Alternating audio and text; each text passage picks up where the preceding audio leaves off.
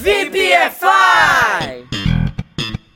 Salve, salve, VPFIers! Vai me falar que você não começa o ano olhando o calendário para ver quando cai os feriados e fica na torcida para cair na sexta ou na segunda para aproveitar aquele feriado prolongado. Então, sabe me dizer como é que se fala essa expressão em inglês? Feriado prolongado? Vamos para um challenge, um desafio e ver se você acerta. Let's check it out. Letter A, long holiday. Letter B, far holiday. Letter C, big holiday. Letter D, extended holiday. Sim, está difícil mesmo, galera. Mas vamos lá. Se você escolheu a alternativa A, Congratulations, você mandou bem demais. Quando vamos expressar que temos um feriado prolongado, usamos a expressão long holiday. E quando isso acontece, é só sair pro abraço e curtir de montão. Se liga aí em alguns exemplos. Damn, we won't have a long holiday because it's on Sunday. Droga, não teremos feriado prolongado porque o feriado é no domingo.